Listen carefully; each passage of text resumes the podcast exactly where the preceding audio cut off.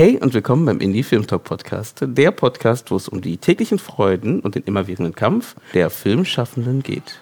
Viel Spaß!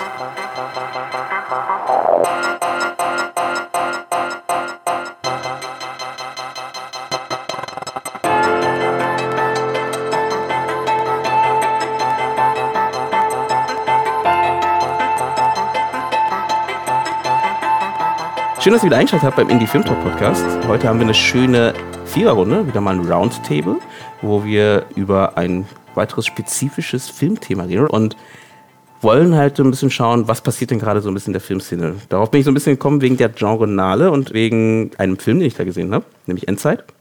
Und die Dame, die den gemacht hat, sitzt auch hier. Und deswegen gebe ich einfach gleich weiter und sag mal, du kannst dich mal vorstellen. Und dann machen wir eine kleine Vorstellung in der Runde und dann geht's los. Und dann erzähle ich auch, was für ein Thema wir wirklich ansprechen. Ja, hallo, ich bin Carolina Helsgard. Ähm, Endzeit ist mein zweiter Spielfilm und äh, ist ein Mashup aus Horror, Zombie, Road Trip und so ein Female Body Movie. Mhm. Und äh, ja, hatte seine Premiere in Toronto letztes Jahr und lief auf einigen Festivals und kommt äh, im Herbst in die Kinos. Ja, der hat sogar einen Kino-Release. Mhm. In Deutschland, weißt du, wie viele Kinos? Nee, das weiß ich leider nee? nicht. Also, wir, also, der hat auch so eine amerikanische Kino-Release mhm. äh, in einem Monat ungefähr. Mhm. Sind, ich glaube, es sind nur so zehn Kinos oder so. Ja, wir fangen mit New York an und dann Los Angeles und San Francisco und dann mhm. Chicago und cool. ein paar Städte. Nicht schlecht. Mhm. Was machst du sonst? Also äh, Regie, du hast jetzt kurz so, genau. Also, also ich schreibe ganz viel. Mhm. Ich entwickle gerade so einen Heist-Film. Mhm. Und ähm, ja, das, ich meine, ich habe eigentlich ununterbrochen gearbeitet. Also ich habe erstmal Endzeit gemacht und dann ging es sofort los mit meinem dritten Spielfilm. Den haben, also Sunburn heißt der, den haben wir in, in Spanien gedreht letztes Jahr im Herbst und dann geschnitten und diese ganze Nachbearbeitung dauert ja auch und der ist gerade fertig. Na cool. Das heißt, der kommt auch jetzt bald oder Premiere feiert er vielleicht bei einem Festival oder irgendwas, ja. genau. Mhm. Gut, dann gehen wir weiter an Franz. Franz Müller, ja, ich weiß ehrlich gesagt nicht so genau, warum ich hier sitze, aber ich werde es noch rausfinden. Ja, doch mal auf hier. Aber ich, äh, ich habe den Film von Carolina auch gesehen. Deswegen also, sitzt du hier. Kann ich mitreden. Und äh, Eugene habe ich auf der Berlinale kennengelernt. Und ähm, ich gebe auch noch ein Filmmagazin heraus mit ähm, acht anderen Leuten, das Revolver heißt, wo wir Filmemacher und Filmemacherinnen und also auch überhaupt Filmschaffende, manchmal auch Schauspieler, alle möglichen Leute interviewen. Und ähm, das ist mehr so ein Werkstattgedanke, dass man ein bisschen intensivere Gespräche führt und nicht nur so die Fragen stellt, die die Leute dauernd gestellt bekommen. Das ist eigentlich interessant, Leuten Fragen zu stellen, die sie noch nie gestellt bekommen haben, weil dann fangen die an zu denken mhm. und dabei zuzuschauen. Das macht Spaß und die, die geben wir dann auch in einer, so in einer gedruckten Ausgabe raus, aber manchmal auch ähm, in so Revolver-Live-Gesprächen vor Publikum und ähm, also insofern ganz verwandt eigentlich mit dem ja. Indie Talk Podcast. Deswegen fand ich das fand ich auch super interessant. Ich glaube, äh, das hast, hast, du ja damals auch schon erzählt gehabt und was ihr da macht, ist auch super interessant, weil eben genau eben so ein Blick auf die Szene gegeben wird, was jetzt nicht so dieses typische Interview-Ding ist, wo man halt sich da verkaufen möchte, sondern eher so ein bisschen hinter die Kulissen guckt halt. Von mhm. einer einzelnen Person halt, ne, oder von einer Produktion. Da müssen wir uns auch mal austauschen, weil wir wollen ja auch live gehen mit, ja. mit dem Indie-Film-Talk. Ja, das stimmt. Können wir uns vielleicht noch ja, wir können Tipps auch mal zusammen machen. Ja. Genau. ja, das ist super. Dann, ihr habt ja schon gehört. Genau, ich, ich umrahme den Tisch ja. äh, mit dir zusammen, Eugene. Ähm, genau, Susanne Braun, schon einige Male hier gewesen, immer wieder gerne mit in der Runde, Roundtable oder auch in den Dreiergesprächen, wo demnächst auch wieder einige anstehen. Wir haben uns jetzt eine längere Zeit nicht mehr gesehen, ne? Nicht mehr gehört für die und anderen Leute. gehört auch nicht. äh, dadurch, dass ich in Dresden bin, immer mal wieder übers Wochenende in Berlin, aber es ist gar nicht so leicht, so dieses Pendeln hin und her. Ja, ähm, überlege gerade, ob ich irgendwas zum heutigen Thema äh, sage und direkt irgendwie reinspringe. Wir haben ja so ein bisschen mitgenommen, was bewegt sich eigentlich gerade in der Szene und ich habe tatsächlich, und das lege ich mal einfach so auf den Tisch, schon das Gefühl, dass gerade auch anhand von deinem Film, Carolina, ähm, schon ein größere, äh, größerer Wunsch da ist, sich mit Genrefilmen zu beschäftigen Und dass gerade auch ähm, so eine Primetime für Zombie-Filme da ist in Deutschland oder auf jeden Fall damit auch ein Stück weit ähm, man die Leute ins Kino lockt oder auf jeden Fall das Interesse da ist, sich sowas anzuschauen. Wie seht ihr das? Was meinst du mit Primetime? Also dass gerade eine gute Zeit ist, dass solche Filme zum einen einen Platz auf dem Festival bekommen, auch Festivals, die nicht Genrenale heißen. Also du warst ja Anfang des Jahres auf Max Ophüls mit deinem Film und hattest da ja auch einen großen Zulauf. Und ich habe das Gefühl, dass jetzt gerade eben so eine Tür offen ist, dass Festivals auch diese m, früher als Trash-Film bezeichneten Filme äh, gerne zeigen. Da Also kannst- Zombie, kannst also ich kann oder? nur sagen, dass also Zombie-Filme sind ja, also es gibt ja vor allem nicht so viele Zombie-Filme. Also Rambock kam vor über zehn Jahren, glaube ich, raus. Und ähm, ich würde nicht sagen, dass es ein Primetime ist für Zombie-Filme, aber auf jeden Fall für so Horror-Filme, also für Genre. Ähm, das sieht man ja auch in, in Cannes zum Beispiel, dass sehr viele Filme schon mit diesen mit so mit Horror-Elementen spielen. Also es sind, aber es sind so Mischformen. Genau, ich also es glaub sind auch, so. Arthouse-Horror. Es ist diese Post-Horror-Bewegung, die eigentlich mit so Get Out und Raw schon gestartet hat vor einigen Jahren. Das ist in Deutschland, weiß, ich weiß es nicht. Also ich kann, also ich kenne mich nur mit meinen eigenen Filmen aus und kann eigentlich, also weiß nicht so sehr, wie es, ob jetzt gerade viele Horrorfilme produziert. Aber es ist nicht so was, ähm, genau was du sagst, eben, dass es halt eher eben als, mh, also das Horror mehr als Vehikel genommen wird äh, oder als, als ein Teil des Films, aber nicht wirklich ein Horrorfilm ist. Also wenn wir jetzt seinen Film zum Beispiel nehmen, äh, Endzeit, ist es ja auch nicht ein reiner, reiner ähm, Zombie-Film, ne? weil dafür, also wenn man jetzt die, die normalen Tropes, die so ein, so ein Zombie-Film hat, ähm, nehmen würde, die würden ja da jetzt nicht hauptsächlich drin sein. Ne? Fehlt, fehlt kaum, viel Blut, ne? also es ist kaum Blut zu sehen, fast gar nicht. Dann ähm, ist es eine sehr intrinsische Geschichte, fand ich. Ne? Also gut, wir reden jetzt über einen Film, den vielleicht nicht alle gesehen haben. Also ich packe den Trailer unten drunter, dann kann man mindestens reinschauen. Aber das ist sehr, es kommt viel aus den Leuten, die da, ne, aus den Charakteren halt und nicht die, die, das Böse ist ja fast gar nicht der, die Zombies, die da rumlaufen. Oder? Also ich weiß nicht, was du dazu sagst zu deinem Film, aber ähm, hatte ich zumindest das Gefühl. Das ist mehr so, als ob das halt. Also die Zombies sind ja nicht das, das Problem, Genau. sondern äh, die sind also, also die sind ja eher so Symbolen, könnte man sagen, für so eine neue Koexistenz zwischen Mensch und Natur. Natur, mhm. Ja. Aber das Problem sind ja eigentlich die Menschen, auf jeden Fall. Und das ist, ja, das ist ja kein neuer Gedanke, das ist ja so ein typischer, das ist ja dieser Vehicle- Vehicle-Gedanke, was Romero schon damals hatte. Und ähm, dass man Zombies oder, oder ähnliche Kreaturen als Metaphern sieht. Das funktioniert ja auch ziemlich gut. Also anscheinend, also gucken sich, sich die Leute das gerne an. Und ähm, zum Beispiel bei Endzeit bin ich immer wieder überrascht, wie positiv eigentlich das Publikum und die Presse reagiert haben. Also klar wird, also mögen Leute, also nicht alle Leute in dem Film, aber viele sind äh, viel offener, als ich erwartet habe. Also viele normale Menschen schauen gerne Hast du Film. den mal so einem Reim Genre? Äh, also jetzt nicht in der Genre. Frankreich Ja, war okay. ich bei diesem Charlotte Meer Mhm. Genre Filmfest. Und das war schon krass, also weil die erwarten eigentlich Blut und Mhm. äh, äh, viel Splatter und haben auch einige Filme gezeigt, die ich, obwohl ich eigentlich sehr abgehärtet bin, also ich habe, ich konnte, ich konnte viele oder mehr von den Filmen eigentlich nicht angucken, weil die zu, die waren mir zu hart. Mhm. Also das sind so richtig so Splatter-Films. Ich finde das interessant irgendwie. Also ich habe immer gedacht, also deshalb bin ich auch ein bisschen überrascht davon, dass es im Moment so viele Filme gibt zu so dystopischen Themen. Weil eigentlich ist das ja für mich, also ich hatte immer vermutet, das hat in den 70er Jahren damit zu tun gehabt und in den 20ern gab es das ja auch schon mal und zwischendurch in den 50ern auch. Immer mit dem, eigentlich mit, mit einer Gesellschaft, die sehr ähm, in einem Wohlstand lebt und denen es allen gut geht. Und jetzt in der letzten Zeit hat man ja eher den Eindruck, dass die Leute alle ganz schön kämpfen so mit ihrem Leben, weil dieses Vergnügen, das man so am Horror hat und auch, dass Leute abgemetzelt werden und so, also wie du das jetzt von dem Festival beschreibst, dafür musst du ja, also wenn, wenn es, wenn ich, ich habe immer gedacht, wenn es einem schlecht geht und man irgendwie Probleme hat, dann werden, müssen die Filme eigentlich das eher, also die, den, Genau wie in der Eskapismus bieten, 40er um rauszukommen 30er irgendwie. Und dass das jetzt im Moment nicht passiert, ähm, da bin ich ein bisschen ratlos. Ich weiß gar nicht so genau, woran, also nicht ratlos im, im schlechten Sinne, sondern ich überlege die ganze Zeit, wie kommt denn das zustande, dass Leute Serien wie Dark, also weil ja, ich glaube schon, dass es im Moment tatsächlich mehr gibt. Es gibt den Film von Tini Tüllmann, Freddy Eddy, und es gibt auch einige, Asle Özge hat auch einen, auch einen Genrefilm gemacht. Und Hell fällt mir noch ein von ein paar ja. Jahren. das ist schon eine Weile her, aber genau, Ja, wenn man der das kommt jetzt, jetzt gerade wieder mit, mit, mit einem neuen, Film. genau.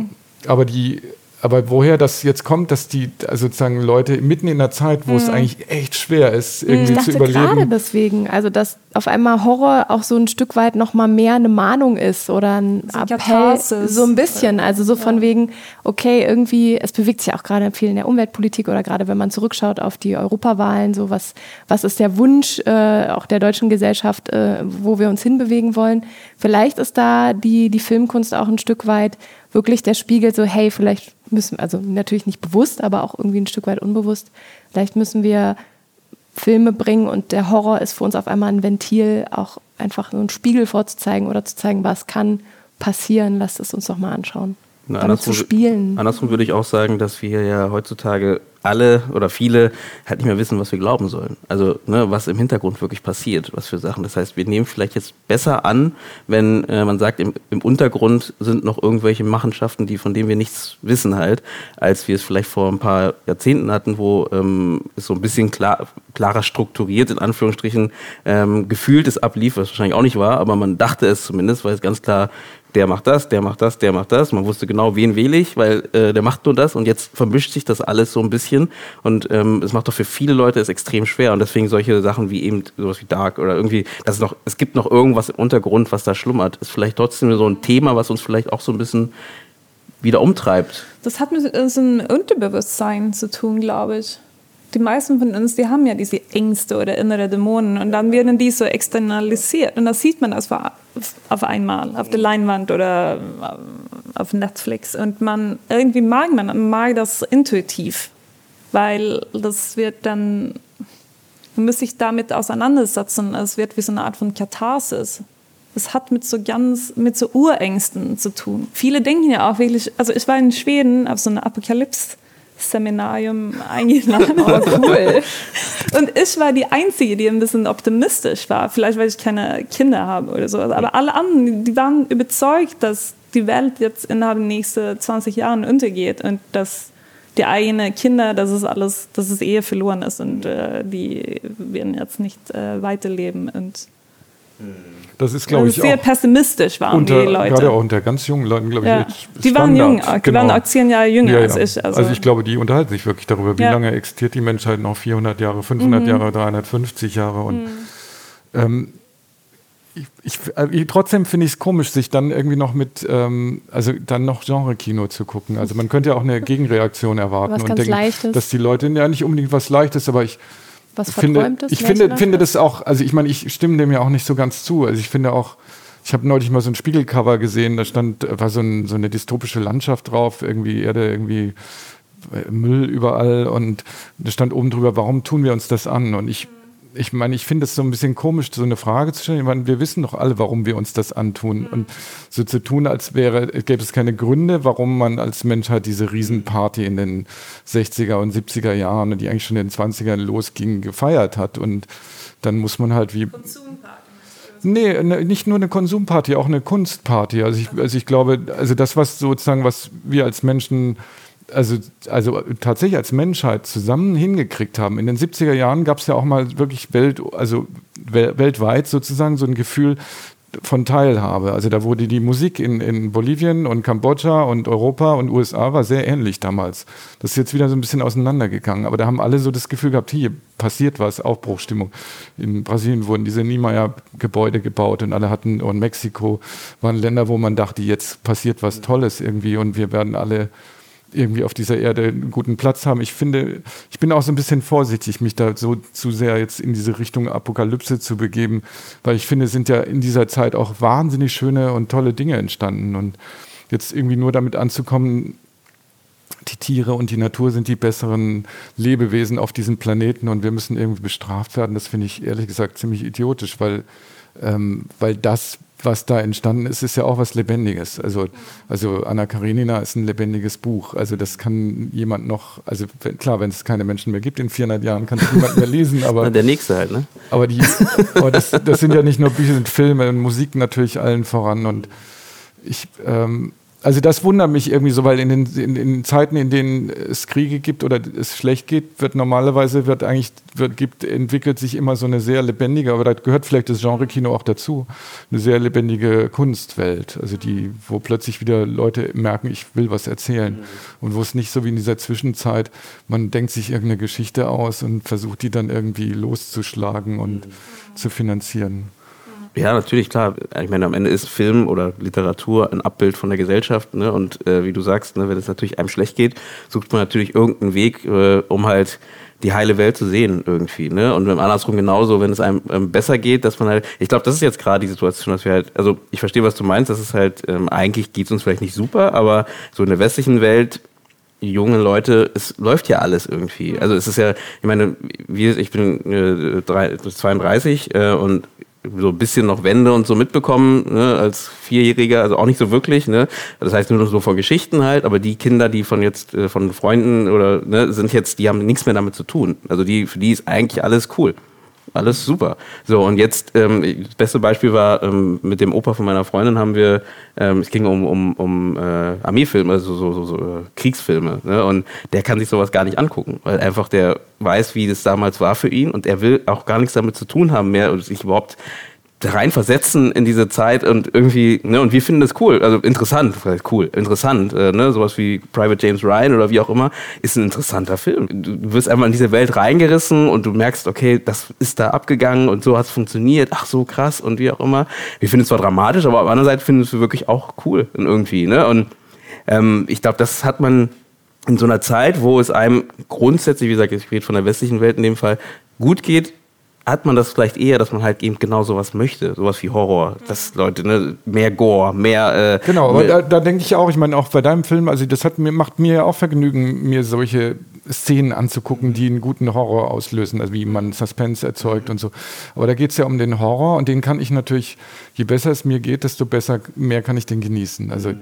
wenn ich jetzt, wenn es mir echt dreckig ginge, würde ich mir diese solche Filme nicht angucken, ja. tatsächlich. Also deshalb denke ich, dann geht es den Leuten doch anscheinend sehr gut, wenn diese Kultur ja, jetzt so. Ich, ich so glaube auch, dass es so eine Mischung hat. so aus. Also mhm. eigentlich läuft, also eigentlich werden wir ja auch wohlhabender und reicher und aber gleichzeitig haben wir auch das Problem mit der Klimawandel und äh, ja, das ist ja kein Problem, kein individuelles Problem. Ne? Das ist jetzt kein, also man, man muss es sich machen als individuelles Problem, aber es ist jetzt nicht gleich sofort ein individuelles Problem für einen. Aber äh, für viele Leute ist es ja ein Problem, weil die fliegen nicht mehr oder die, die, die, pass, also die passen ja auch auf, wirklich auf, dass die keine Plastikflaschen mehr konsumieren mhm. und kein Plastik konsumieren. Also das wird ja als individuelles Problem auch oft verkauft, mhm. obwohl es wahrscheinlich viel, viel größer ist als, als Natürlich. sowas. Also mhm. das, also das finde ich auch sehr komplex und sehr ähm, problematisch, mhm. wie dass man die ganze Zeit erwartet, dass die Individuen äh, jetzt äh, als Konsumenten äh, sich auf eine bestimmte Art und Weise verhal verhalten. Wobei es eigentlich, um, eigentlich geht es ja darum, dass die Politiker so neue Gesetze einführen mhm. müssen. Also zum Beispiel dann Plastikflaschen verbieten. Also da, das würde dann helfen. Also es hilft nicht, dass ich heute keine, also dass ich heute kein Mineralwasser kaufe. Ja, ja, klar. Man muss es viel, also viel flächendeckender machen, ja, ja, klar. Mhm. Ebene mhm. ändern. Also müssten wir einen Horrorfilm machen von Plastik und Plastikflaschen als ah, Gibt es da nicht schon irgendwas im, im B-Movie-Bereich? Ich muss gerade, äh, ähm, ich glaube, da heißt der Rubber, der Film. Ja, Rubber. Das ja. ist ein Autoreifen, der lebendig wird. Ah, ja. Der ist gar nicht so schlecht. Ja. Und der halt anfängt, Menschen zu ermorden. Mhm. aber, der, aber, der, ist alt, oder? Nee, nee, der ist gar nicht so gar alt. nicht so nee, alt. Ja. Zehn Jahre vielleicht ja. oder so. Ah, ja. ja. das ist schon alt. Das ist alt. ja, okay. Meine Welt ist schon alt. Ja, vielleicht gibt es ja demnächst mal einen Film mit Plastikflaschen, die lebendig werden und. Und Menschen fressen. Und die Menschheit. Genau, äh, Zombie-Plastikflaschen. Zombie zum Beispiel. Nee, aber ich meine, ich finde Endzeit auch ziemlich optimistisch. Mhm. Also normalerweise sind ja solche Endzeitfilme viel apokalyptischer. Also Endzeit, also Endzeit, da fängt ja was Neues an mhm. zum Schluss. Also, es, also der Film endet ja auch nicht mit der Apokalypse, sondern der fängt halt quasi mit, oder ja, es fängt was Neues an. Und ähm, ich glaube, das ist auch, also auch wie zum Beispiel die Natur gezeigt wird in Endzeit. Also das heißt ja nicht, dass die Natur unbedingt gut ist. Also die Natur ist neutral. Also die Na- Natur ist es ja eigentlich egal, ob wir weiter existieren oder nicht.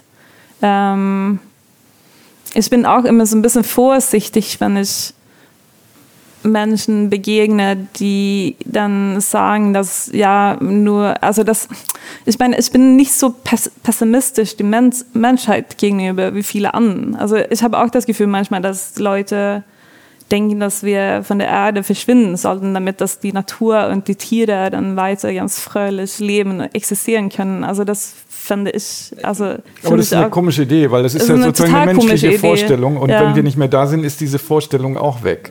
Und ich glaube, den Tieren oder Mhm. den Mineralien und Bäumen und so ist das relativ egal. Ja, das Also meine glaub, ich. Das wir, ist stellen total uns Halt, egal. wir stellen uns halt höher. Das ist Ja. halt das Ding. Also diese Vorstellung sagt ja schon, dass du dich schon höher stellst als alles andere.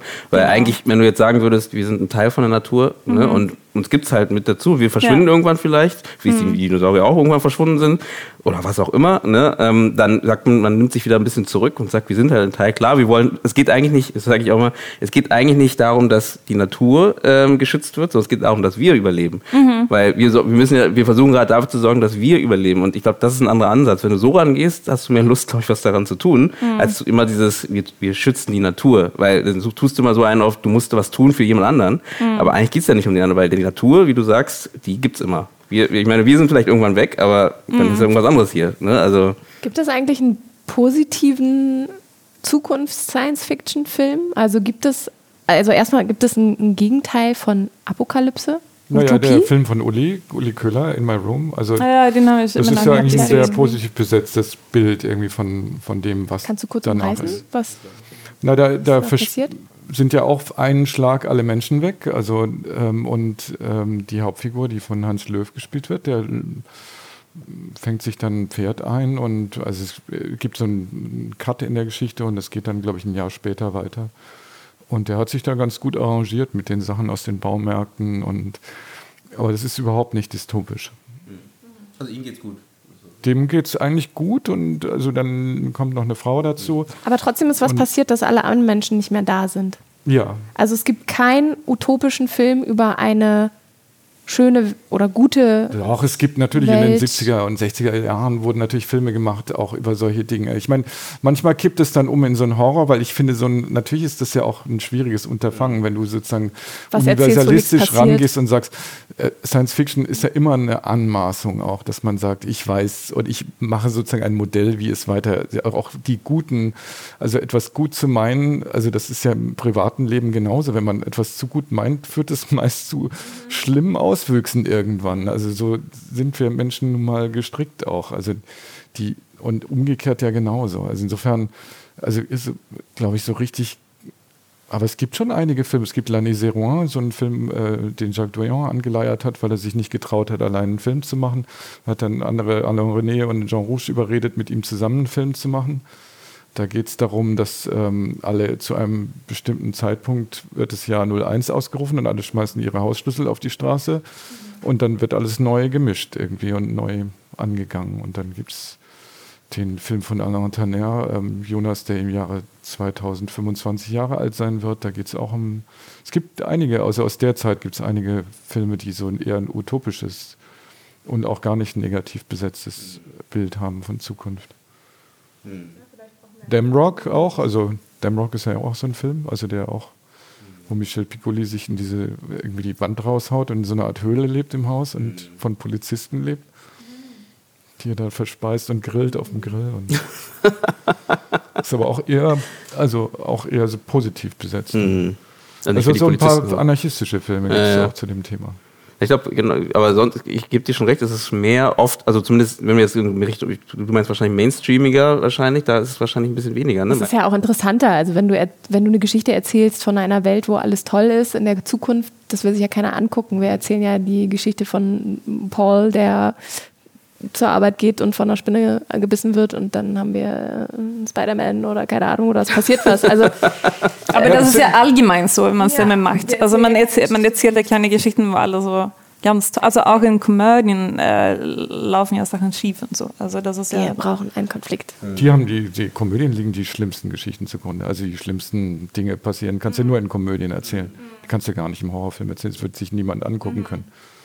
Aber ich, ich glaube, das ist schon das, was du vorhin meintest, Carolina, mit der Bewältigungsstrategie, dass diese Horrorfilme, die, die haben die Funktion, Bewältigungsstrategien für Leute anzubieten, wie sie mit ihren Ängsten umgehen. Also glaube ich auch ganz klar. Also viele, die arbeiten ja auch, also diese Filme arbeiten ja oft auch mit, ist ja auch in deinem Film so tatsächlich im Schnitt, also Schnitt hat ja sehr viel mit der Art zu denken und träumen zu tun, wie Sachen aufeinander folgen und wie Bilder sich abwechseln und das kann man ja in dem Horrorfilm auch viel, also kommt ja viel näher an, an Träumen, also ans Unbewusste, als in, einem, in einer Komödie, wo man sowas gar nicht macht.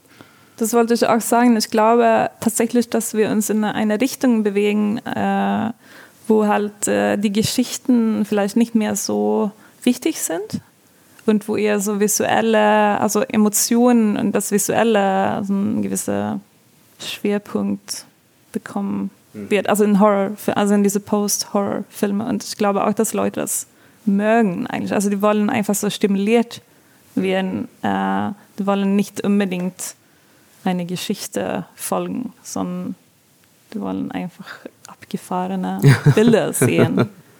Aber ich glaube, das ist sowieso ein Wunsch, oder? Ja. Also allgemein, dass man halt, es gilt, gilt, nicht nur für Horror, dass man halt, ich glaube, das ist ja ein großes Problem vom Kino allgemein, ne? dass halt ähm, viele Leute eben nicht mehr so gern ins Kino gehen, ähm, weil eben wegen den besagten Netflix und Co. und die Möglichkeiten gibt es halt. Deswegen viele halt, wenn die ins Kino gehen, halt dann eher was Großes sehen, was Opulentes sehen wollen, was wo ein bisschen mehr, also es geht nicht um Opulenz, was jetzt irgendwie die, die Ausstattung angeht, sondern eher eben die Bildgestaltung einfach so ja. gut Also Kamerabewegung genau. und Ausstattung natürlich, genau. aber Teil so was davon. Neues, genau. Teil davon. Also Figuren, mhm. die halt überhört sind, die nicht mehr realistisch sind. Mhm. Ich glaube, also wir bewegen uns auf jeden Fall in so eine Richtung. Und vielleicht auch nicht nur im Horror. Ich denke mich auch. Also ich glaube, der Wunsch ist da. Also ich glaube, der sollte erstmal bedient werden, sagen wir mal so grundsätzlich. Wenn ich, das finde ich ja nicht schlecht grundsätzlich, weil das ist ja, deswegen machen wir auch Film, ist ja auch äh, kreativ mit den Bildern umzugehen halt und eben nicht nur konventionell irgendwie äh, abzudrehen halt. Und das hatte ich, glaube ich, auch mal gesagt, dass ich glaube, das ist so ein bisschen hier in Deutschland noch so ein bisschen der Fall, dass man halt sehr oft ähm, bildgestalterisch so ein bisschen sich zurücknimmt und ähm, da viel, viel mehr machen könnte. Ich weiß nicht, was eure Meinung dazu ist, aber ich habe das Gefühl, es gibt ähm, jetzt nicht jetzt äh, Kurzfilme, da gibt es ganz viel, was herumgespielt wird und so, aber in dem, in dem Langfilmbereich habe ich das Gefühl, da wird von, aus Deutschland ganz wenig irgendwie kreat sehr kreativ mit dem Bild, mit dem Bildgestalterischen umgegangen. Ich kann ich gar nicht so sagen. Also wenn man sich jetzt zum Beispiel die amerikanischen Oscars für Schnitt und Kamera ansieht, dann stellt man ja oft fest, es ist in den letzten Jahren ein bisschen anders geworden, aber lange Zeit haben oft Kameraleute und, und Editoren und Editorinnen und Kamerafrauen diese Preise gewonnen, die eine sehr, sehr, un also eine Kamera und einen Schnitt gemacht haben, die sich gar nicht in den Vordergrund spielen. Mhm. Und also mir, muss ich ehrlich sagen, mir geht es total auf den Zeiger, wenn eine Kamera oder, oder ein Schnitt sich in den Vordergrund spielt und nicht sozusagen die Geschichte nicht mithalten kann. Also das finde ich extrem nervig. Also dafür gibt es ja eine eigene Filmakademie, die sich dafür gegründet hat in Ludwigsburg. Ich bin jetzt ein bisschen böse, aber da, also ich habe zeitlang kamen da immer Filme her, die also natürlich kann man das nicht pauschalisieren, die, äh, wo, wo, immer so dieser Wille, also was du jetzt sagst, wenn man das forciert, wird es nicht funktionieren. Also wenn es aus der Geschichte rauskommt, aus der Erzählung, aus Spaß, auch, es muss ja auch Freude machen, jemanden, ähm, dann, dann funktioniert es, weil dann wird es selbst vergessen. Aber es geht ja letztlich darum, egal was man für einen Film macht, in so eine Art Flow reinzukommen. Und das hat dann wiederum mit dem Film selbst zu tun, was sich da anbietet, welche Bereiche da wirklich für diesen Flow entscheidend sind. Und es kann die Kamera sein und, und Schnitt gehört eigentlich immer dazu. Ja, auch. immer dazu. Ja. Aber, die, aber das jetzt so absichtlich zu machen, also weißt du, wenn man die Absicht sieht, dann, dann versaut einem das ja das Vergnügen. Ich weiß gar nicht, da gibt es ja ein Sprichwort. Nee, das stimmt, aber man muss es ja auch irgendwie wollen. Also wenn, wenn, wenn man sagt, man, also wenn man sagt, man macht es gar nicht und es ist einfach nur, lässt es einfach so laufen, wie es ist, dann passiert ja auch nichts. Also damit meine ich jetzt nicht, dass es ja halt drüber liegen soll und ähm, irgendwie danach wirken soll. Das ist ja immer schlecht. Ja, aber da bist du bei einem anderen Thema und das mhm. ist, finde ich, vielleicht interessanter. Ich, ich, glaube, die Leute, die das wollen und sozusagen gerne machen würden, die kriegen ihre Filme in einem System, was auf Drehbuchfinanzierung fußt. Ähm, also du kriegst ja hier eine Finanzierung nur über ein Drehbuch zustande, in Europa eigentlich generell, in Deutschland ganz extrem. Das heißt, Leute, die jetzt sozusagen eher von, von einem anderen Erzählen herkommen, vom improvisierten Erzählen, von dem Erzählen mit Bild und Ton und viel freier und experimenteller gerne rangehen würden, haben es hier sehr schwer, weil die Leute lesen nur ein Drehbuch. Die gucken sich zwar deine Filme an, aber dein neuer Film wird trotzdem nach dem Drehbuch beurteilt. Und das geht dann in Gremien rein, da sitzen 13 Leute teilweise drin und die lesen das Drehbuch durch und das ist dann scheißegal, weil die haben dann teilweise deine alten Filme auch gar nicht gesehen oder das, was du vorher gemacht hast. Oder wenn du jetzt einen Kurzfilm machst und da ankommst, kennen die die nicht und dann beurteilen die das Drehbuch. Und dann wird es natürlich für diese Leute schwierig, die auf, einer, auf der Basis von nicht von Drehbüchern äh, Filme machen wollen. Das betrifft aber auch andere Stoffe, die sehr erzählerisch sind und es muss jetzt gar nicht, also auch eben improvisierte Filme haben es unheimlich schwer. Deshalb entstehen diese Filme ja auch. Auch dein Film ist ja eher eine Ausnahme, aber diese Filme in diesen Bereichen eigentlich ja auch eher teilweise jetzt dadurch, dass diese Produktionsmittel so günstig geworden sind, dass die Leute einfach die Filme machen, wie Tini Tüllmann und auch andere Leute, also die in diesen Genrebereich reingehen. Ich, ich finde das Wort Genre immer ein bisschen schwierig, aber die zum Beispiel einen Horrorfilm machen und da entstehen ja auch tolle Sachen, die nur auf YouTube zu sehen sind. Ähm, das fände ich mal total toll, eigentlich das so ein bisschen zu featuren und ich finde immer dieses, diese Lamoyanz da, das Kino stirbt, ich, mich interessiert das gar nicht. Also ich finde, solange es was zu gucken gibt und was interessant ist, ist mir völlig egal, ob ich das auf YouTube gucke oder im Kino.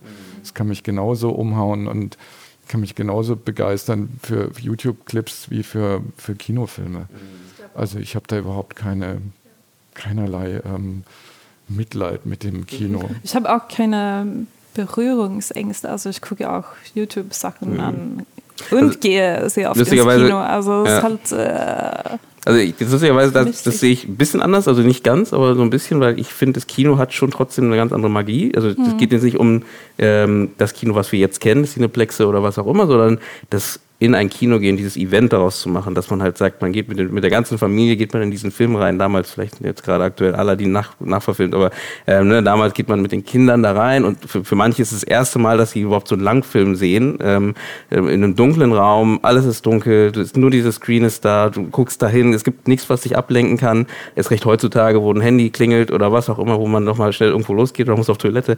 Ähm, und diese Situation ist, finde ich, immer noch was, was was Besonderes, was man, klar, man kann auch sagen, das muss man sich nicht bewahren, aber ich finde es schade irgendwie, weil das ist halt auch, glaube ich, so etwas, was halt Film als was Besonderes macht.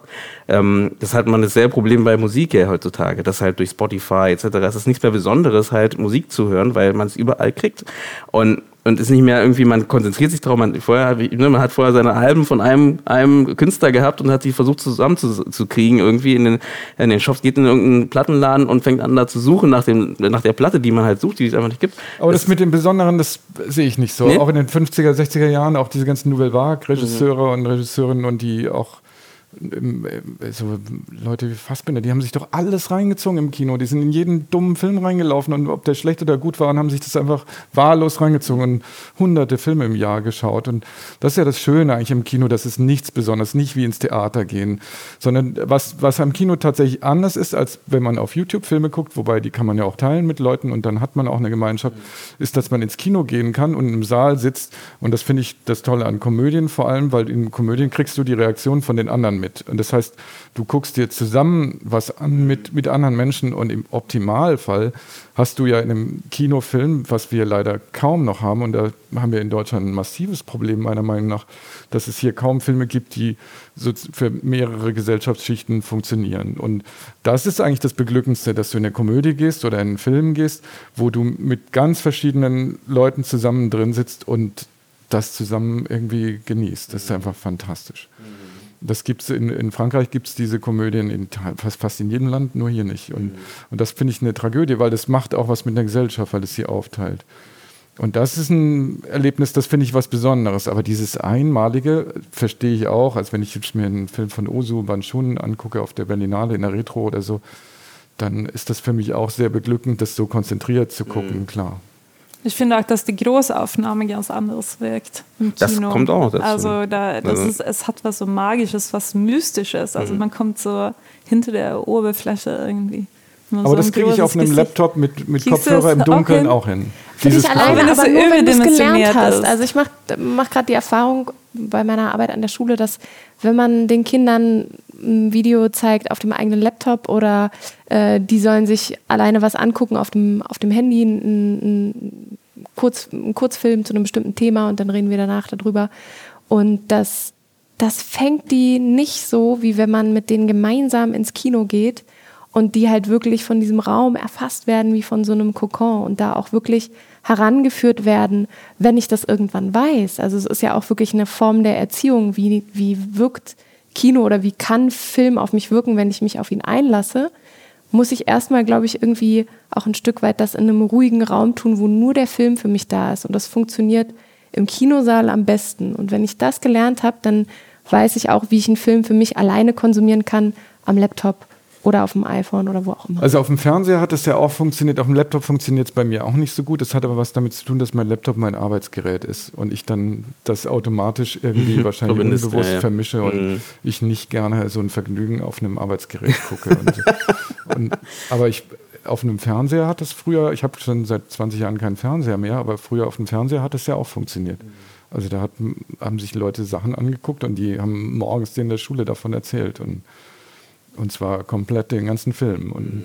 und das, äh, also das hat jetzt nicht unbedingt was mit Kino zu tun, finde ich. Also ja gut, aber das ist auch der Blockbuster-Gedanke. Ich meine, das ist ja jetzt heutzutage nicht mehr der Fall, äh, weil einfach zu viel da ist, dass man halt nicht mehr dieses, alle gucken denselben Film im Fernsehen, Tatort, was auch immer, und dann reden wir nach in der Schule darüber. Ja, Netflix und so funktioniert ähnlich. Ja, aber Netflix ist ja genau der Punkt. Also jeder guckt sich irgendwie seinen Teil an. Du guckst dir deine Serie an, du guckst dir deine Serie an, ich gucke mir meine Serie an. Dann treffen wir uns in der Schule, reden darüber und jeder redet über eine andere Serie. Also es ist. Ähm nee, ich glaube, das funktioniert schon noch. Also ja? die also Leute haben so ein, ich meine, das ist schon ein bisschen pervers, dass es halt ein kommerzieller Anbieter ist, aber die Leute also die reden dann über Netflix-Serien und die neuesten werden dann geguckt und dann unterhalten sie sich darüber. Also da kenne ich aber auch in meinem Freundeskreis eine ganze Menge und die rücken sehr schnell nach. Und das ist nicht so, unabhängig voneinander. Also das schaukelt sich schnell hoch und dann gucken die Leute doch alle das Gleiche. Wieder. Ja, man hat das Gefühl, es gibt so ein paar Lieblingsserien, die sie genau gucken. Game of also Thrones, so ne? Oder so. Genau, gucken alle irgendwie alle. und dann ist ja. es halt irgendwie das Thema halt, ja. aber der Rest, aber kann sein, vielleicht kenne ich die Leute da nicht, aber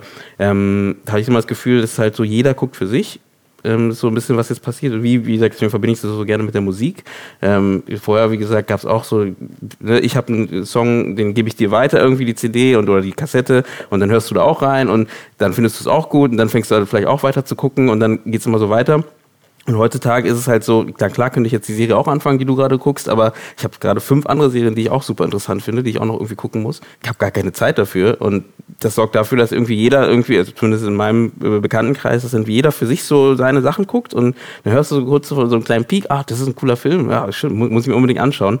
Dann kommst du zu Hause an, guckst dein Pile of Shame an und denkst so, naja, hm, ja, könnte ich machen, aber ich habe keine Zeit gerade. Also ja, ich finde auch, da ist es sehr beliebig geworden. Also ich verdreht auch eher so die These, dass wir in, unseren eigenen kleinen Medienblasen sind, dass es nur sehr wenige Überschneidungen gibt, wo man dann drüber redet. Also wenn man das sozusagen proportional zu dem Angebot nimmt, was wir konsumieren, ist der Nenner schon sehr klein von den Filmen, über die wir dann reden, die wir gemeinsam gesehen haben oder die Serien. Aber stimmt das wirklich? Wie zum Beispiel Marvel, also die Filme, die werden ja von alle, allen Kids gesehen und die reden bestimmt darüber. Ja, genau. Es gibt, es gibt ja. diese Peaks, das ist ganz klar. Ich sage, Game of Thrones mhm. ist so ein Peak, ja. ne, wo viele Leute den schauen. Und äh, da gibt es genau diese ähm, Gespräche, das sind so diese Blockbuster heutzutage mhm. noch. Ne? Marvel-Filme sind die Blockbuster heutzutage, aber sonst wird es eng. Vielleicht war es schon immer so, das weiß ich nicht. Aber es gibt, glaube ich, weniger diese, diese kleinen Peaks, sondern nur diese ganz, ganz großen Namen halt, die da irgendwie stehen und ähm, die halt dafür sorgen, dass man halt alle zusammenkommen und das gucken halt. Ne? Meine Tatort schafft es ja heute noch, grundsätzlich für viele irgendwie, dass äh, viele Leute den noch schauen und irgendwie, es gibt doch diese Tatort, hast du, glaube ich, erzählt, so diese Tatort-Cafés oder wie auch immer. Wo äh, ja, in Berlin gab es, ich weiß gar nicht, ob die das noch machen, aber so kleine Studentencafés, wo man sich dann immer sonntags verabredet hat und gemeinsam. Ja. aber man hat die nur gesehen. geguckt, um dazu ein Tatort-Bullshit-Bingo anzufertigen. Genau, das ging um Guilty Pleasure.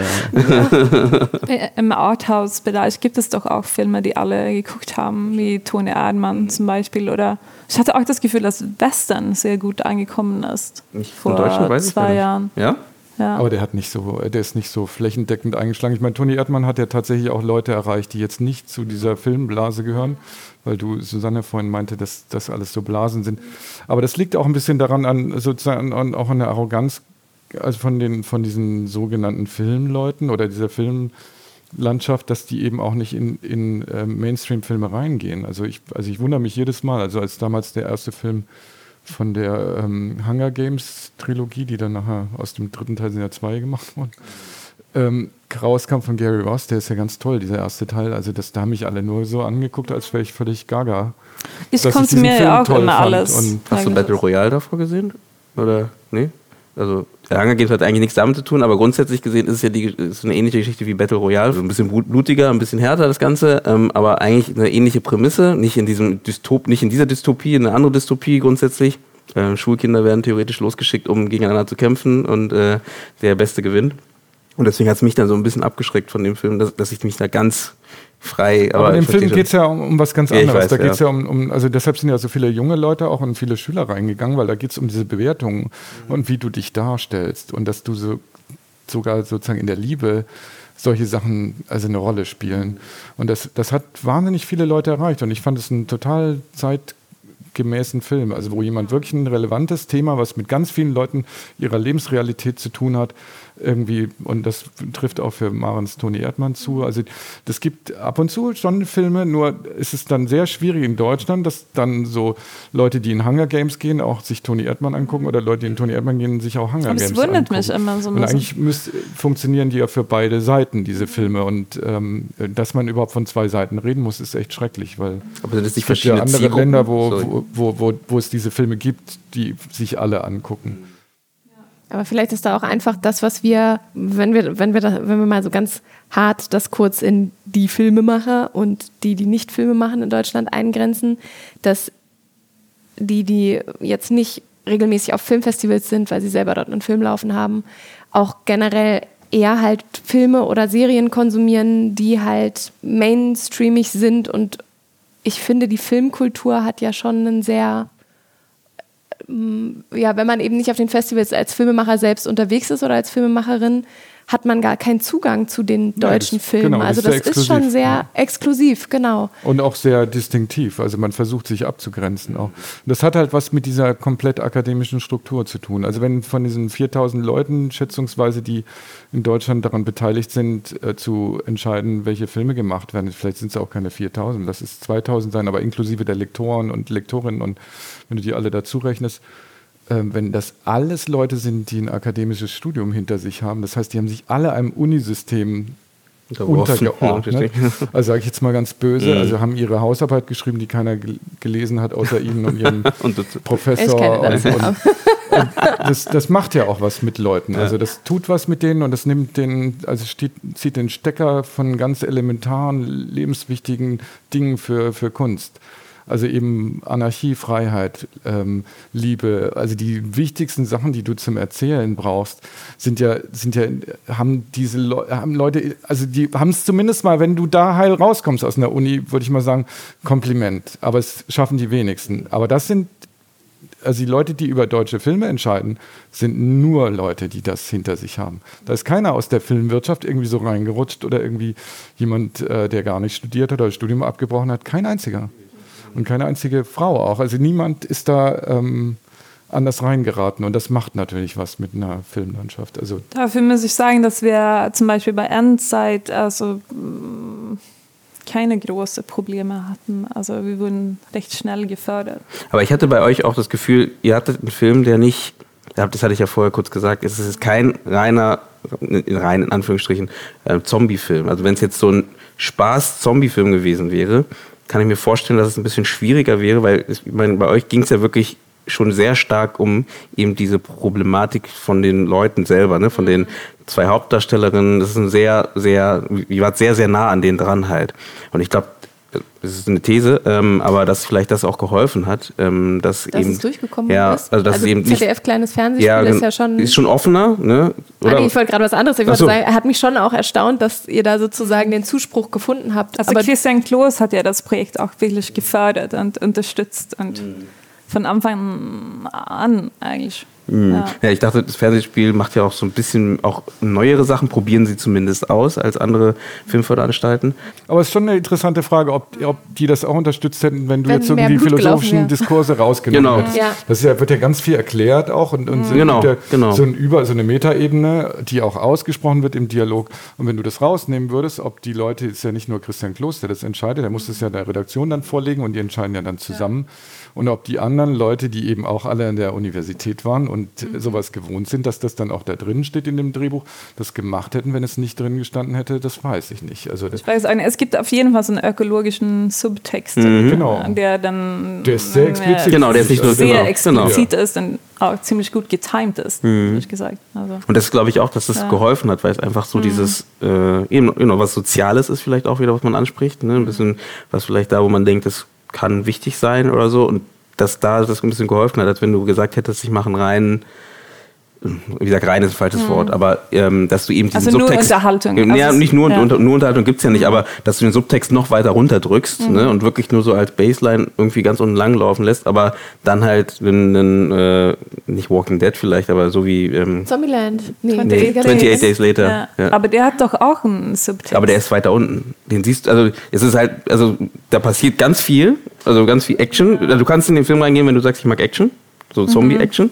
Ähm, Aber der ist sehr intelligent. Also der Ja, genau. ist ja auf jeden Fall ein sehr Genau, ich, intelligenter Zombie-Film. ich will nicht sagen, dass er nicht intelligent ist. Ich Ja. meine, ich finde, äh, äh, Terminator ist jetzt auch nicht unintelligent, weil es halt ein Actionfilm ist. Ähm, aber ist halt einfach der Subtext sehr weit runtergedrückt halt, ne, fand ich zumindest. Ähm, klar, es geht um die Mensch Zerstörung von den Menschen, aber es wird nicht darüber, es sitzen jetzt keine Mhm. Es zwei Leute da. zum Schluss. Genau, es sitzen ja. nicht zwei Leute da und reden darüber, wie schlimm es wäre, wenn die, wenn die Menschheit irgendwie untergeht, sondern es ist passiert, passiert, passiert, passiert, passiert was und dann ganz unterschwellig kriegst du halt mit, ja, es wäre doch schon doof, was da gerade passiert. Und ähm, das ist ja, das ist ja die Stärke von Genrefilmen. Und ich verstehe deinen Punkt, warum du nicht so äh, Genrefilme, das, den Begriff nicht so gut findest. Ja, ich habe damit kein Problem. Nee, ich finde, halt, die meisten Genrefilme, die Trennung die ich macht gut keinen Sinn. finde, sind ja keine reinen Genrefilme. Also die haben nicht ein reines Genre. Die haben ja, dein Film ist ja auch ein bisschen eine Liebesgeschichte auch noch Ja, unten drunter und, eine Mischung. und das sind ja meist gemischte Filme. ja.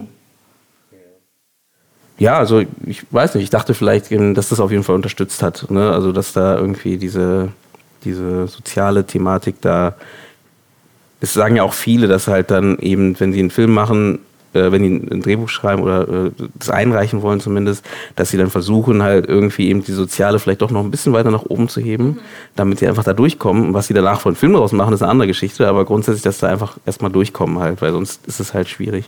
Aber wie hast du den, den Film sozusagen an, an das kleine Fernsehspiel gebracht? Also mich würde da total die Reaktion interessieren.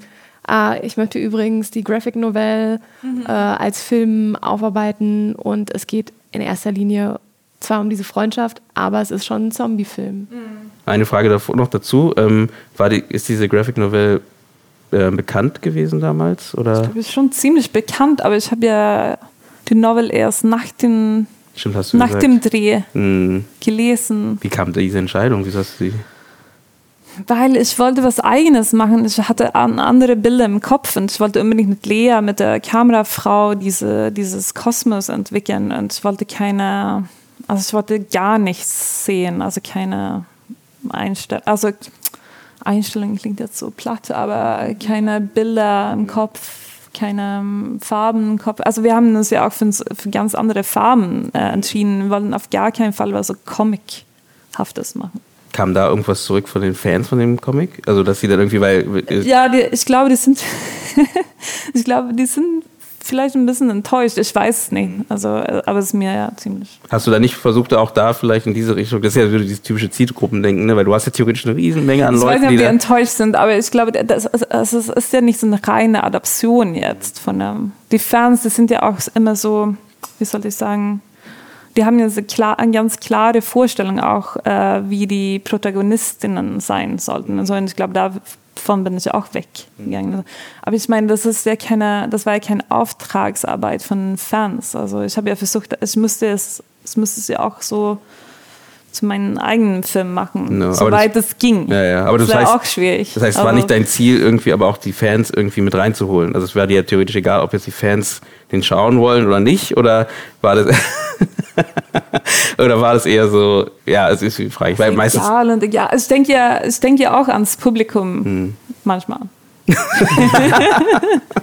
Aber was für Filme habt ihr euch angeguckt dann in dem Zusammenhang? Habt ihr euch Filme angeguckt? Wir auch? haben, wir haben tatsächlich auch äh, St- Stalker angeguckt. Ah, okay. Ja, und ich bin in die neue Nationalgalerie, nee, warte mal, alte Nationalgalerie gegangen und habe Caspar David Friedrich Sach äh, Gemälden angeschaut und so. Also Ich musste ein bisschen auch noch an Pans Labyrinth denken, komischerweise. Habe ich nicht gesehen, aber Ja. kenne ich natürlich. ja. Dann haben wir eine Menge Zombie-Filme, also World War Z wegen Action-Szenen und so, aber wir haben nicht so, wir haben wirklich versucht, so äh, was Eigenes zu kreieren.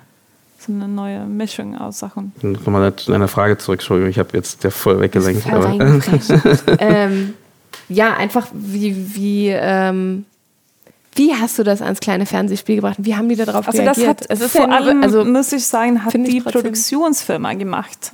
Also die haben das ans kleine Fernsehspiel. und hast du da irgendwie. Infos, wie, was haben die gemacht? Die Ähm, waren sehr positiv. Also Christian Kloß hat das Projekt von Anfang an unterstützt und war 1000 Prozent loyal, auch wenn wir einige Schwierigkeiten hatten und hat uns gepusht. Und hm. Und weißt du warum? Also weißt du, Weil ich glaube, der ist ein Horror-Fan. Hm. Also der liebt Horrorfilme und findet wahrscheinlich auch, dass es zu wenige Okay, Christi hat wahrscheinlich ganz viele nach dem Podcast. Ganz viele Horrorfilme. Aber interessant, genau. Das heißt, genau, das heißt, er war dahinter und dann hat er auch so ein bisschen mit unterstützt, dass der auch wirklich zum, zum, äh, zum Ziel kommt Also Film. eigentlich waren zwei Männer dahinter. Holger Stern, also von Arte, und Christian Kloß. Ich meine, bei, Das eurem, war sehr Spiel. bei eurem Film war ja auch, das hatte ich bei der Journal mit aufgeschnappt, dass ihr da ja eigentlich in der Produktion eigentlich nur Frauen wart, grundsätzlich, ne? Äh, die Head-Offs waren Frauen, sind alle Frauen außer die Tonleute. Die waren, das waren zwei Männer. Ja. Und es war ja auch nicht, das war, wir fanden es ganz lustig, weil da wurde darüber geredet und ähm, das Gute fand ich von euch, dass ihr gesagt habt, es ist jetzt nicht so geplant gewesen natürlich, sondern es ist einfach so gewesen und Ich finde, also Janne Rösler, ich, ich habe es auch so oft gesagt, die ist einfach so eine ganz tolle Szenenbildnerin. Also die ist, ich wollte immer mit ihr zusammenarbeiten und ich finde, sie hat, man sieht das auch bei Anzeit, dass sie also ganz tolle Welten kreiert hat und es war einfach eine Freude mit ihr und mit Lea Stryker.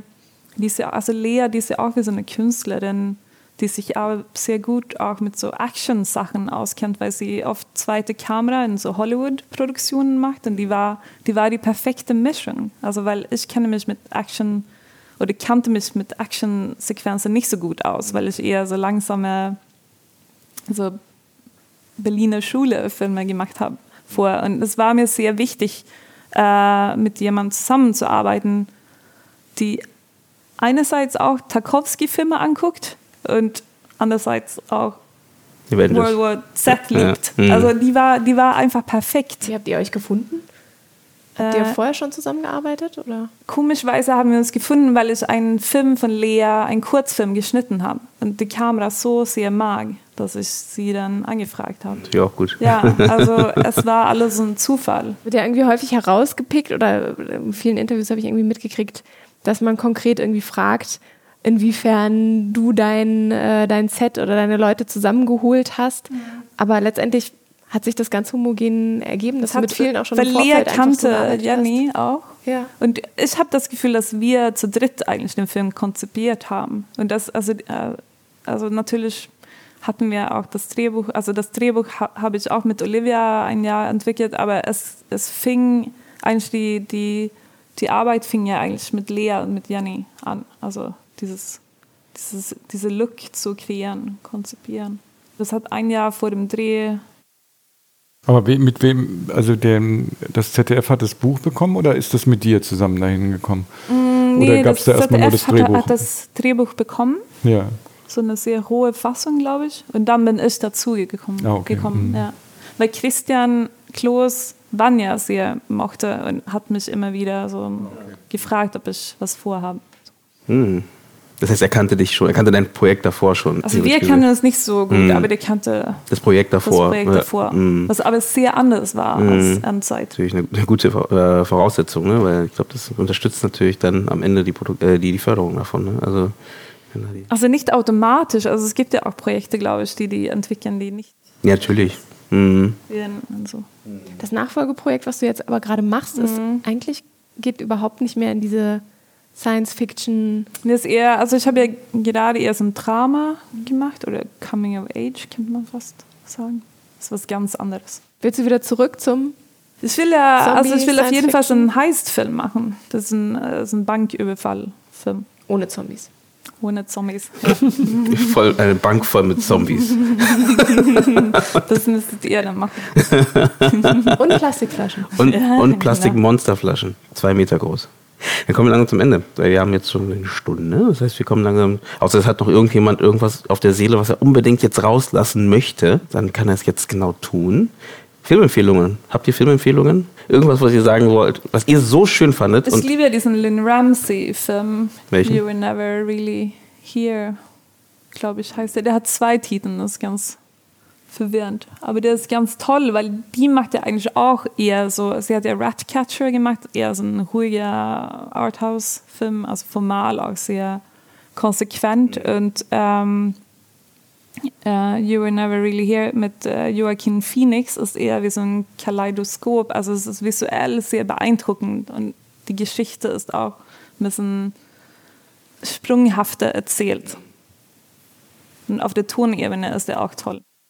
auch eher ein Drama? Weil du gesagt hast, visuell sehr anspruchsvoll. Das heißt, Drama können auch visuell sehr anspruchsvoll Ja, genau. Ich habe an diesen Film gedacht, dass wir vorhin über so, Ja, das ist ja, über so konventionelle Spielfilme geredet haben. Hast du den, hast du den gesehen? Nee, da, leider damals noch nicht. Vor Nee, dem nee. Films? Nee, aber der war der im Kino bei uns? Ich glaube nur ganz kurz, nur eine Woche oder so. Leider. Ich weiß auch nicht, ja, ob die von, von Joanna Hawk, der Film Souvenir, ob der ins Kino kommt. toll. Keine Ahnung. Also Der ist auch ganz toll. den kann ich auch empfehlen, aber Ja. ich weiß nicht, ob er in Deutschland einen Verleih bekommt. Das weiß man ja leider echt nicht bei englischen, französischen Filmen. Das ist manchmal ein bisschen schwierig. Ich habe neulich einen, ähm, ich habe der Film von Patrick Wang wird, glaube ich, nicht, also definitiv nicht ins Kino kommen. Was aber ins Kino kommt, äh, der heißt Bright Factory, ist auch ganz toll. Das ist so eine Art Folk-Film. Aber was ins Kino kommt, ist La Flor von El Pampero Cine. Das ist so ein argentinisches Filmemacher-Kollektiv.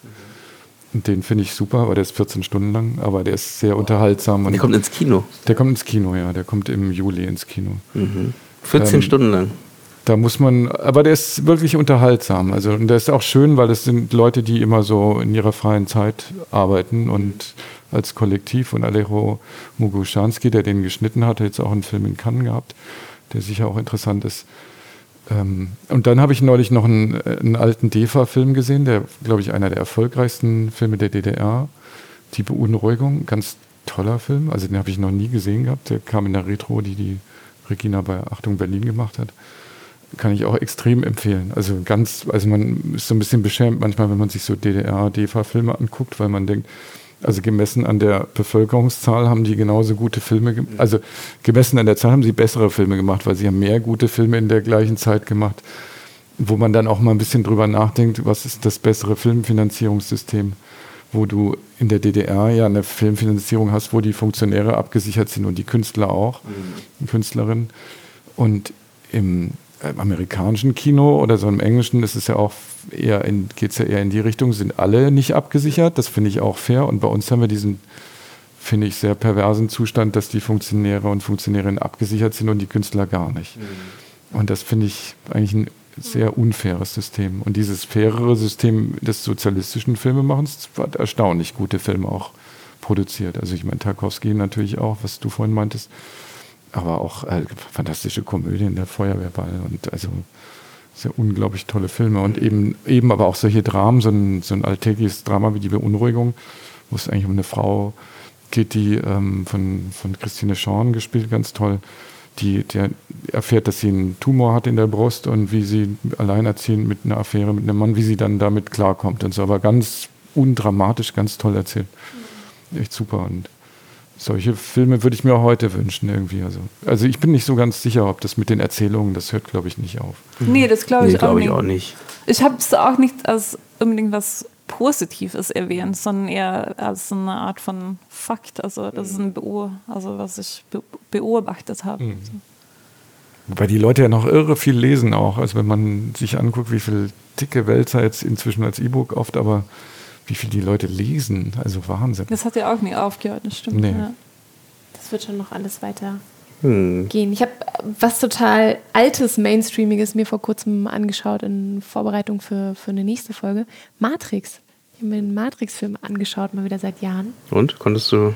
Ist gut gealtert. Ja. Der wird jetzt 20, oder der ist schon 20.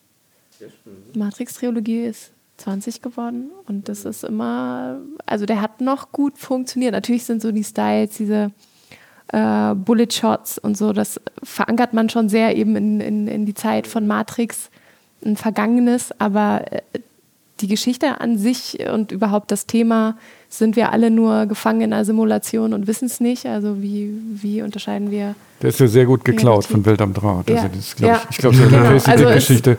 Und Matrix hat, im, es gab auch eine deutsche oder ein amerikanisches Remake von Welt am Draht, das grottenschlecht ist. Aber Matrix hat die guten Sachen aus Welt am Draht geklaut, also die interessanten Sachen, dieses Telefonieren zwischen den Welten und solche Sachen. Während dieser 13th Floor hieß der, glaube ich, also der hat die schlechten Sachen geklaut. Das 13 Floor ist ein deutscher Film gewesen? Nee, es war ein amerikanischer Ja, ja. mit einem deutschen Genau. Regisseur. Oder er kam zur falschen Zeit. Vielleicht kam Matrix einfach. Nein, der ist einfach schlecht. Das ist einfach nicht gelungen. Und, und Matrix ist einfach clever geklaut und gut gemacht. Also Die Idee von den Gehirnen im Tank ist ja noch älter, meine ich. Also das ist ein Roman glaub gewesen, ich, auf dem Welt am Draht des beruht. 20. Jahrhunderts oder so. Ach so, das gab es sicher auch schon mal. Ja. Ich- Also diese ganzen Ideen sind ja eigentlich alle um 1872 aufwärts entstanden. Also diese ganzen verrückten, also da kamen die ersten Science-Fiction-Ideen und da geht es auch schon direkt los mit den ersten Geschichten. Also ich vermute mal um die Jahrhundertwende gab es sicher auch schon was. Ja. Ähm, ich habe noch ähm, Solent Green.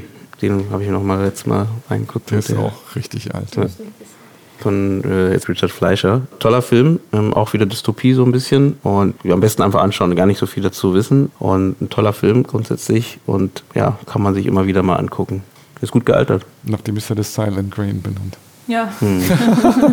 Stimmt. Genau, dann gebe ich ab in den Tag, in den Abend, in die Nacht und bedanke mich erstmal bei meinen Mitsprechern. Danke, dass ihr Zeit gefunden habt. Und stimmt, habt ihr irgendeine Website, irgendwas, was ihr noch ansprechen wollt, dann würde ich das nochmal jetzt hier hinzufügen. Und ansonsten, ja, gibt es da was irgendwie? Doch, doch, ich muss Werbung machen Ja. für Revolver, wo du es gerade sagst. Also wir, wir geben ja diese Zeitschrift heraus und wir sind nicht so gut mit unseren Webseiten und so und Vermarktung, aber wir brauchen dringend neue Abonnenten und Leute, die uns unterstützen. Also es wird ja sehr viel gelesen, aber das wird dann, gerät dann oft auch in Vergessenheit. Aber das sind zwei Hefte im Jahr, die kosten 13 Euro und ähm, und wir verdienen da alle nichts, aber wir haben uns fiel neulich auf, dass unser Konto im Minus ist und wir uns jetzt wieder um eine Anzeigen, also so Abonnentenkampagne Ja. kümmern müssen. dann ist das eine Möglichkeit auf jeden Fall schon mal. Und ich glaube, da sind auf jeden Fall viele Zuhörer, die auch den Revolver interessant finden. Und genau, ansonsten ähm, hast du noch was? Nein, da schüttelt jemand den Kopf. Äh, Dann äh, bedanke ich mich bei euch allen, dass ihr da wart und dass ihr euch die Zeit genommen habt. Und danke auch fürs Zuhören. Und wie immer kann ich nur sagen, wenn ihr den Podcast gut findet, dann geht gerne mal bei Spotify und iTunes vorbei und abonniert den Podcast oder den, äh, das Format. Ähm, wir haben ganz viele Talks, ganz interessante Talks mit verschiedenen Filmschaffenden und ja, bei Facebook und Instagram findet man uns auch. Und ansonsten kann ich nur noch sagen, ciao und einen schönen Tag, einen schönen Abend und eine schöne Nacht.